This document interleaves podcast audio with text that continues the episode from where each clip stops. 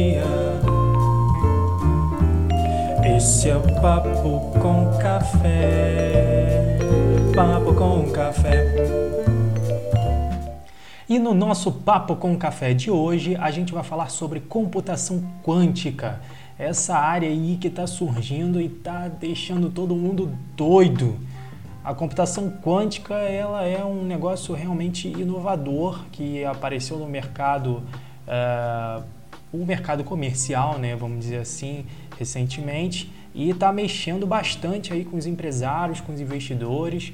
A computação quântica também não é para menos, né? Ela apresenta um poder muito grande de processamento, o que pode quebrar todas as criptografias que a gente conhece hoje, tipo a senha do teu Facebook, a senha do teu Twitter, ali a tua senha de banco, quem sabe, que você usa, todo mundo sabe que você usa a data de aniversário da tua mãe, do teu filho, né? que é aquela novidade super difícil, aquela senha super complicada. E todo mundo sabe que é muito fácil de a gente conseguir descobrir qualquer tipo de senha com um computador quântico. E aí, a partir da disseminação dessa notícia, o que, que aconteceu? As pessoas começaram a olhar com outros olhos para a computação quântica, apesar de que a computação quântica já é algo que existe há bastante tempo no mercado, né? Ela não é um assunto relativamente novo, é novo sim na área comercial. A gente tem a IBM Research colocando o seu primeiro computador quântico disponível comercialmente. Você consegue ter acesso ali a alguns qubits de potência para poder colocar o teu algoritmo para poder rodar naquela máquina e você conseguir fazer os teus testes, o teu processamento. Eu já já vou falar sobre um pouco qubit, sobre o que é o computador quântico, como ele surgiu, um pouco da história dele, tá? A gente vai comentar bastante sobre isso hoje e no Papo com Café de hoje, que é um papo muito especial por ser o nosso primeiríssimo episódio. Eu quero agradecer a você que está ouvindo esse podcast, seja na minha plataforma podcast.gabrielvaladão.com, seja nas principais plataformas de streaming, Google Podcasts, uh, Spotify, qualquer outro tipo de plataforma que esteja disponível e você esteja ouvindo esse podcast, já compartilha com o teu amigo, já deixa aquele like, já vai fazendo todos os carcéis aí possíveis para poder ajudar a fazer com que esse trabalho chegue a cada vez mais pessoas. É, falar sobre computação quântica é um negócio um tanto complicado, ainda mais se você não gosta de computação quântica. Como a gente aqui está falando de uma coisa que a gente gosta, a gente vai ter facilidade para poder comentar sobre o assunto. Então, o que as pessoas mais estão preocupadas hoje em relação a esse tipo de assunto? É porque a computação quântica ela pode vir a mudar todo o cenário, como já está mudando o cenário atualmente a gente tem uma série de problemas que podem ser ocasionados devido à grande quantidade de processamento que um computador quântico é capaz de fazer em pouco tempo, o que pode acontecer quebrando as senhas que a gente conhece atualmente. As senhas hoje elas funcionam com um sistema, se eu não estou falando besteira, hash, SHA, 256 bits, 1048, alguma coisa assim. É, você tem uma série determinada de números e letras que, e símbolos, claro, que quando combinadas elas geram um código único, uma criptografia única e que é muito difícil para o computador fatorar essa, essa multiplicação e conseguir voltar no tempo, entre aspas, e descobrir a combinação original. E isso acontece pelo fato dos computadores tradicionais trabalharem com o bit. O bit é aquele 0 e 1, 0 e 1, 1, 1, 0 e 1 que a gente conhece bem tradicional, né, que traduzido pela tabela ASCII, tabela ASCII, a gente consegue entender que o computador pega esse processamento e aí ele, pela quantidade de bits, ele vai fazendo a leitura e ele vai traduzindo para a linguagem dele e vice-versa, traduzindo para a nossa linguagem. Aí ele começa a apresentar na tela toda aquela informação que foi é, compilada pelo processador. O computador quântico ele funciona de uma forma um pouquinho diferente. Ele vai trabalhar ali no qubits, no quantum bits, ou seja, a gente tem um bit quântico o bit quântico ele tem uma propriedade muito bizarra, que ele pode ser 0 e 1 um ao mesmo tempo. Sim, ao mesmo tempo. É muito bizarro imaginar uma coisa dessas. Me valendo um pouco da metáfora aqui e pedindo licença religiosa a todos, é meio que a gente fazer uma comparação à tríade santíssima, né? Pai, Filho Espírito Santo, em que na religião, na metáfora religiosa, a gente tem as três combinações em uma só. A gente pode dizer que as três personalidades são uma só. E é bem curioso a gente perceber isso, porque dentro do bit, dentro do qubit, dentro de cada um, a gente tem a mesma simbologia, que é o 0 e 1. Um. Porém, cada um tem uma propriedade muito diferente uma da outra. Ou seja, o qubit ele consegue ser 0, 1, 0 e 1. O bit ele consegue ser apenas ou 0 ou 1. Né? O que diferencia eles dois, obviamente, é a superposição, que é 0 e 1 simultaneamente. Como é que acontece esse processamento? Dentro da medição, quando o computador quântico vai fazer a leitura, naquele momento em que se parou a, a, o feixe né, de, de raio-x, e ele vai fazer a leitura ali para saber se ele está zero ou se está 1, um, ou seja, se a engrenagem está aberta ou fechada, ele vai fazer a leitura de uma espécie de, uma, de um átomo e que vai ter os vetores que vão dizer a ele aproximadamente uma posição. Então, quando a gente vai fazer a leitura de um qubit, a gente não sabe exatamente se ele é zero ou se ele é 1. Um. A gente sabe aproximadamente se ele é mais perto de 1 um, ou se ele é mais perto de zero. Né? Então, é bem, é bem complexo a gente tentar entender isso, ainda mais só por audiodescrição, seria necessário aqui uma apresentação por imagens, né, o que vem ao caso de um vídeo, mas a gente consegue entender bem por alto que esse processamento, esse, essa forma de leitura dos átomos é algo bem complexo e bem peculiar. Tá? Então, a dificuldade hoje dos pesquisadores é justamente essa, fazer a leitura no momento em que o computador faz esse, essa captura desse momento é, de forma muito precisa, porque ela não é 100% precisa. Então a gente pode ter uma porcentagem de erros. Não é como no computador normal que a chave ela está ligada e hora ela está desligada. Ela é um pouco mais complexa. Ela, ela vai se valer ali de vetores, vai entrar muito na física, na questão da mecânica quântica. O problema é que a gente já está vendo aí algumas, uh, alguns sites, algumas pessoas especulando que o computador quântico deve quebrar a criptografia do Bitcoin em dois anos. Em dois anos. Gente, isso é pouquíssimo tempo para a gente poder mexer, abalar com o mercado aí que já está sendo completamente saturado por causa da, da quebra da economia mundial, é, alavancada aí pela pandemia do coronavírus. A gente está vendo que está mexendo bastante com o mercado. As pessoas estão sim trocando moeda por criptomoeda porque estão se sentindo mais seguras, é, seja porque é, são moedas que não possuem lastro, ou são moedas que não são rastreadas, ou porque são moedas que não possuem influência política ou influências é, externas tão significantes que vão fazer com que o preço delas varie de uma forma tão absurda como está variando hoje. Então as pessoas estão migrando, né? Que, aqueles que conhecem, que têm o domínio de cri, criptomoedas, né? Bitcoin, é, é, Zcash, é, é enfim, todas as, as moedas que a gente conhece, eles estão fazendo essa migração, só que, só que o computador quântico já dentro de dois anos vai ser capaz de quebrar essa criptografia, esse blockchain todo que foi estruturado e que até então acreditava-se que era inquebrável, o computador quântico vai ser capaz de quebrar. Agora, uma analogia muito singela, muito simples para vocês entenderem como é que funciona o esquema, a lógica de processamento de um computador quântico para um computador clássico, tá? A gente pode chamar eles dois assim. Imagina um labirinto. Tu tá ali na entrada do labirinto e aí você não sabe se vai para a esquerda ou se vai para a direita ou se segue reto. Você tem essas três alternativas, certo? O que, que você faz ali naquela hora? Você tenta, né? Você tem três possibilidades, você tem três chances. Você pode ir para frente, você pode ir para a esquerda ou você pode ir para a direita. Dentro das três, você vai ter dois terços que você vai ter de erro, né? Dois terços você tem de chance de errar, ou seja, a probabilidade de acertar é menor.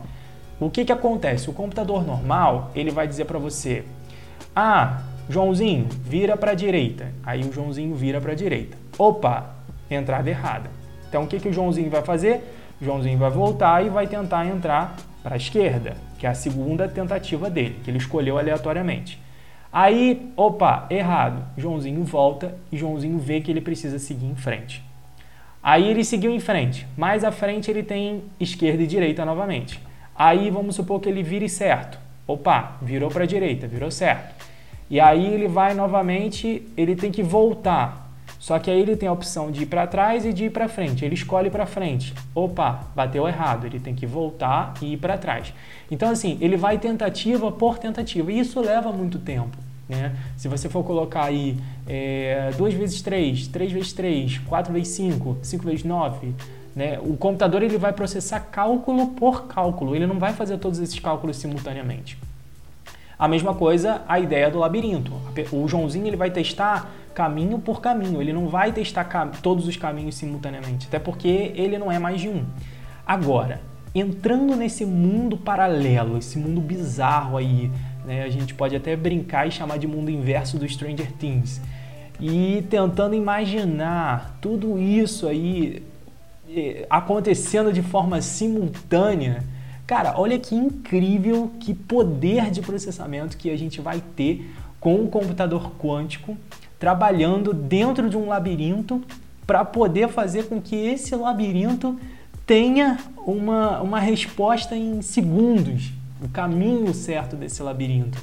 Né? E o computador quântico ele vai criar três realidades paralelas. Ele cria três Joãozinhos dentro de uma realidade paralela. Então ele vai dizer o Joãozinho A, o Joãozinho B e o Joãozinho C. O Joãozinho A vai virar para a esquerda, o Joãozinho B vai virar para a direita, o Joãozinho C vai seguir em frente. Um dos três vai acertar.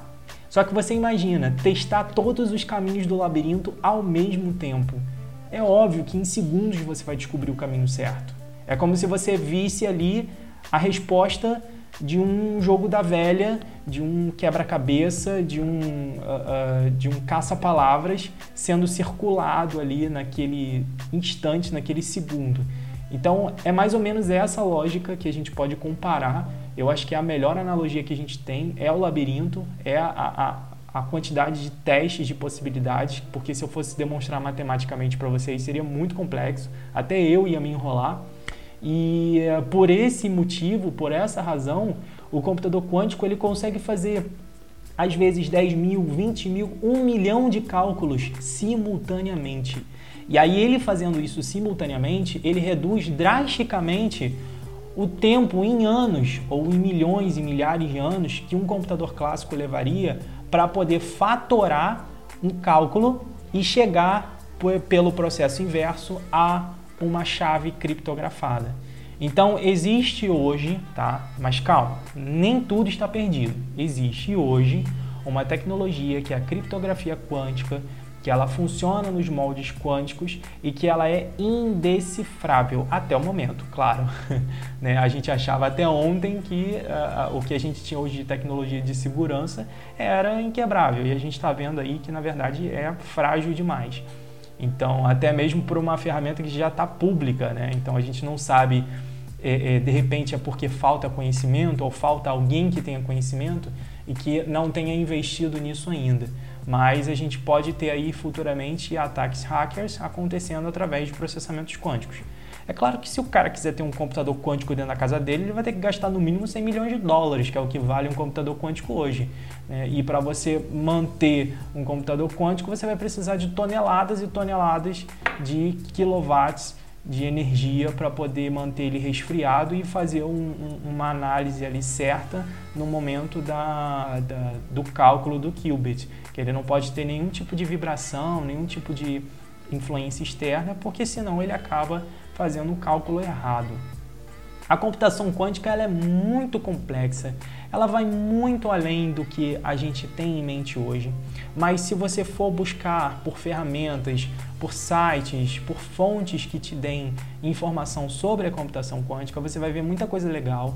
Tem o, o a IBM com o Qiskit, que é, uma, é um vamos dizer assim, é um setor, né? é um kit de desenvolvimento quântico que foi lançado aí recentemente pela IBM para que você aprenda sobre computação quântica, aprenda sobre programação quântica e crie programas quânticos. É muito bonito, né, falar assim, ah, computação quântica, programador quântico, eu sou um programador quântico, né? A diferença, velho, é que tu vai estar tá pegando ali um código e vai estar tá colocando umas letrinhas e uns númerozinhos diferentes ali, né? Você vai botar, ao invés de botar processamento é, é, num, num JavaScript, tu vai botar ali num Python ou numa linguagem própria, quem sabe aí futuramente que alguém crie para a área de computação quântica. Então é bem bacana. A Microsoft também está lançando, aliás, ela já lançou faz muito tempo uh, um kit de desenvolvimento de software para a, computação quântica. A diferença, se eu não me engano, eu acho que é porque só a IBM que oferece por enquanto a computação quântica de forma comercial e gratuita, tá? Tá ali o acesso gratuito. A Google também está mergulhada de cabeça na área de computação quântica. É, eles não têm tanta ferramenta disponível, eu pelo menos não encontrei muita coisa disponível, tá? Quanto a IBM e quanto a Microsoft, mas tem muita coisa legal aí na internet que dá para você explorar bastante. Uma empresa que me chamou muito atenção, me deixou muito curioso demonstrar interesse por essa área foi a Hanhanit, né? No próprio blog dela, assim, da Hanhanit, para quem não sabe, a Hanhanit é um aplicativo né, de, de, de gestão de, de tempo, de, de, de, software, um software de gestão, né? E você consegue fazer diversas coisas, desde é, acompanhar a tomada de decisão, automatizar demandas, tarefas, ferramentas simples, Kanban. É um softwarezinho que auxilia bastante a gente na produtividade do dia a dia, tá? Eu não estou recebendo, isso não é um patrocínio, é, mas eu achei interessante comentar porque é um software de produtividade, né, uma empresa que é focada no software de produtividade e que está interessada pela área de computação quântica. Né? Então a gente tem que ficar de olho porque provavelmente se eles estão demonstrando interesse nisso é porque eles estão vislumbrando algum tipo de benefício que a computação quântica pode trazer na área da produtividade. Isso, sem dúvida, é muito claro, porque quando a gente fala de computação quântica, a gente fala de alto nível de processamento. Então, alto nível de alto poder de cálculo traz para a gente uma vasta quantidade de, de possibilidades da gente transpassar barreiras que a gente de repente nunca havia nem imaginado, nem, nem pensado que a gente poderia conseguir chegar. Esse é o Papo com Café. Papo com Café.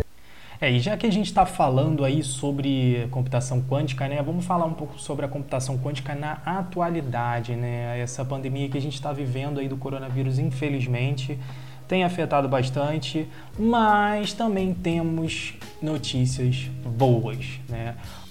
Como, por exemplo, a descoberta de novos medicamentos que poderiam auxiliar na, no tratamento da doença e como a computação quântica pode ajudar a próxima grande pandemia. A gente viu que a IBM utilizou o Summit para fazer um grande processamento, né, um processamento rápido de uma grande quantidade de substâncias que poderiam ser uh, potenciais combatentes do coronavírus. O Summit, para quem não sabe, é um supercomputador, ele não é um computador quântico. Por que, que ainda não utilizaram a computação quântica nesse caso para poder descobrir ou fazer cálculos em relação à pandemia. O que está havendo hoje são apenas estudos e testes que podem levar a uma possível resposta, mas que ainda não é precisa.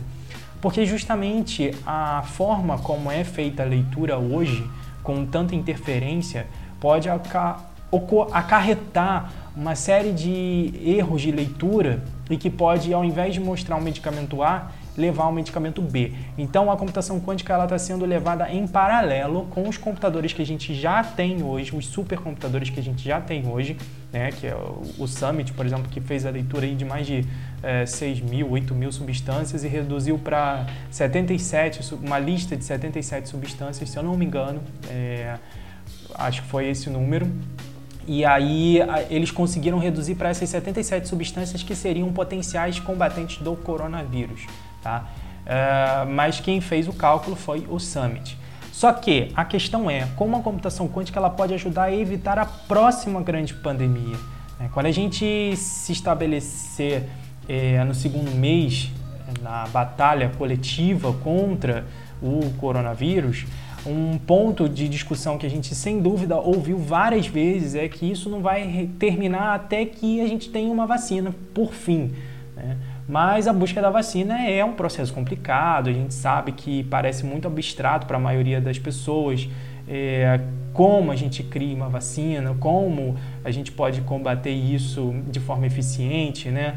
Ah, a gente vai usar o próprio vírus para combater o vírus, a gente vai aplicar o vírus nas pessoas para que as pessoas tenham, gerem anticorpos e aí isso assusta muita gente que não entende, que às vezes é leiga no assunto, e aí você vai explicar que é uma pequena quantidade. É, é muito complexo você colocar isso para a maioria da população que é leiga na área de medicina para entender como a gente pode ter esse tratamento de forma rápida e eficiente. Aliás, o desenvolvimento desse tratamento. Né? Então, não é uma pergunta que a gente pode responder assim facilmente e por isso a gente nem vai tentar responder. Em vez disso, a gente vai se concentrar apenas em uma parte que é a busca por vacina, que é um, um processo chamado dobragem de proteínas e com outra tecnologia extremamente complicada que a gente já está falando aqui no podcast de hoje, que é a computação quântica, que ela poderia simplificar e reduzir o tempo que leva exponencialmente. É aí que a computação quântica entra. Antes de tudo, a gente vai começar com o óbvio. Tanto a computação quântica quanto a dobragem de proteínas, elas são tecnologias altamente científicas e altamente matemáticas, tá? Elas exigem um nível de educação em, em, em patamar de doutorado, assim, um nível técnico que realmente é, é, visa ali compreender e desbloquear certos insights que às vezes o pesquisador, o cientista, ele precisa ter. É desnecessário a gente dizer que esse resumo comparativo de baixo nível, de como eles teoricamente podem trabalhar juntos, vai parecer um pouco como ter um chimpanzé da era espacial explicando o projeto Mercúrio né, para um, uma pessoa leiga qualquer. Mas vamos na paciência. Quando a gente cria uma nova vacina, o que a gente está procurando essencialmente é uma sequência de proteínas dobradas na estrutura tridimensional correta que pode neutralizar os o vírus, né? ou seja, são os antígenos. A estrutura física ela precisa estar tá correta para que a maioria da proteína a, a, a, proteína ela funcione de maneira correta. O processo de dobrar foi muito bem chamado de dobramento de proteínas. Alguma coisa né, que é muito óbvia, porque cientista adora utilizar nomes que são muito óbvios. Esse processo ele geralmente ocorre de forma natural, tá? Ele não é um, é um processo que é instigado pelo ser humano. Ele acontece ali naturalmente, mas não na velocidade que a gente precisa. Então, por isso que a gente cria uma maneira de codificar tudo isso e usar o computador para processar ele digitalmente e agilizar a, a, a, o, o acesso ao resultado final. Só que entra num problema muito, muito simples de resolver. Tá? Eu diria um problema muito complexo, mas com a tecnologia que a gente já tem hoje disponível, ele se torna muito simples de resolver. É, existem literalmente bilhões de combinações diferentes que elas têm que ser testadas antes de encontrar uma estrutura correta. E o que, que acontece?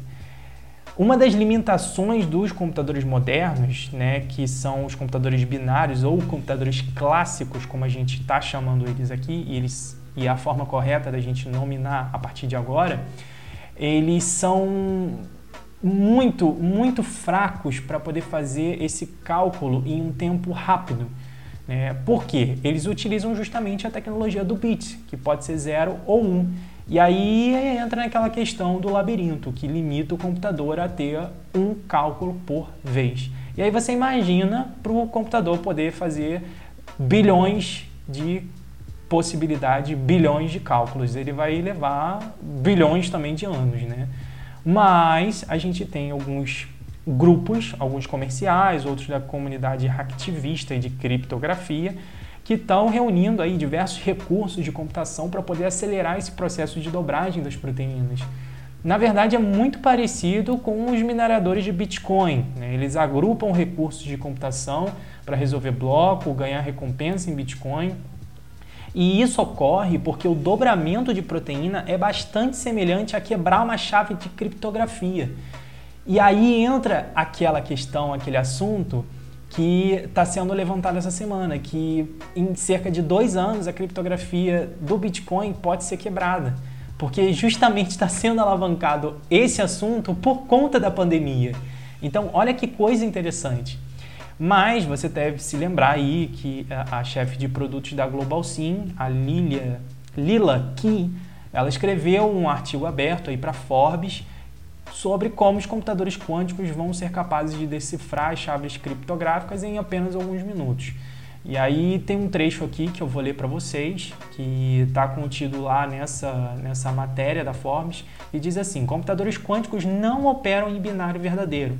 Eles não usam bits, em vez disso, eles usam algo chamado bits quântico ou qubits. Um qubit, graças a um fenômeno físico quântico conhecido como superposição, pode ser realmente 0 e 1 um ao mesmo tempo. Se um qubit pode ser 0 e 1 um ao mesmo tempo, ele pode fazer várias superposições de uma vez. Um computador quântico de um qubit pode fazer duas superposições ao mesmo tempo. Um computador quântico de 2 qubits pode fazer 4, de 3 significa 8 fica exponencialmente mais poderoso a cada qubit adicionado. O que, que ela está dizendo aqui? Ela está dizendo basicamente aquela regra que a gente aprende no, no, no nono ano, né? que é exponenciação, ou seja, um qubit é elevado sempre ao cubo, ao quadrado. E aí, se a gente acrescenta mais um, ele vai ao cubo, mais um a quatro. Então, a gente vai ter isso de uma forma é, é, é exponencial e progressiva. Né? É, aí, agora, a gente precisa aplicar isso no desdobramento de proteína, que é um processo que também exige o cálculo de bilhões de superposições, embora o cálculo não seja exatamente o mesmo. Né? Uma chave RSA de 2048 bits, mais ou menos, e uma cadeia de proteínas são certamente coisas diferentes. A energia para realizar é uma coisa diferente né? embora o cálculo não seja exatamente o mesmo. A gente fala muito sobre computação quântica, mas nesse momento parece ser muito irreal ainda, muito abstrato, porque a gente nem começou a explorar verdadeiramente todos os aplicativos para ela. Não existem pessoas que tenham é, é, necessariamente um domínio é, é, pessoas que eu digo que já estão no mercado e que trabalham ativamente com programação, com desenvolvimento de software de forma comercial e ativamente, né, pessoas comuns, não especialistas, não técnicos, não pesquisadores e cientistas, mas pessoas comuns que tenham esse conhecimento e tenham desenvolvido aplicativos de forma constante corriqueira, como a gente vê aplicativo para Android, para iOS, é, aplicativos para Windows, normalmente para a gente poder utilizar no nosso dia a dia. Né? E é muito complexo a gente conseguir encontrar pessoas que tenham essa capacidade. Mas com o Covid-19 a gente está tendo um exemplo perfeito de como a computação quântica podia pode, pode mudar a nossa vida um dia, ou vai mudar, ou já está mudando. Né? Encontrar uma vacina para o coronavírus é um processo que, na melhor das hipóteses, vai levar de 12 a 18 meses. Existem estimativas aí que a vacina saia para setembro né, do ano de 2020, que é esse ano que está sendo gravado o podcast.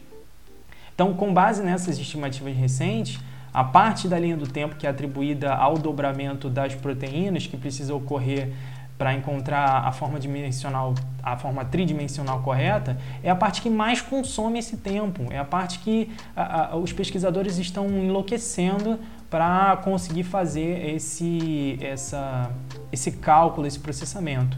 Né? Mas se a gente conseguir adicionar o poder do processamento quântico a esse problema, a gente une o útil ao agradável.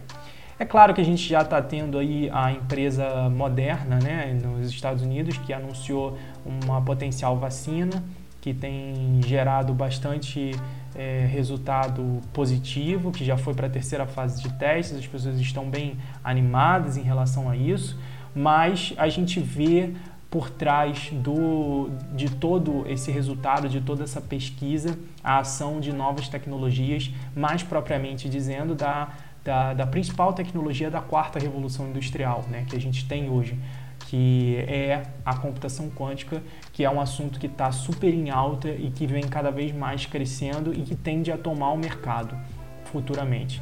Não necessariamente você vá ter, é, dentro de um prazo de 5 ou 10 anos, um, um celular quântico nas suas mãos.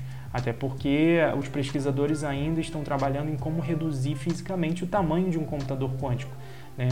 É, a gente não consegue é, é, trabalhar com coisas que são fisicamente pequenas. Ainda é muito complicado colocar coisas pequenas para processarem dados quânticos. Muito obrigado a você que ouviu esse podcast. Mais uma vez, compartilhe com seus amigos. Se você está aqui na plataforma, ouça os outros podcasts. E até a próxima!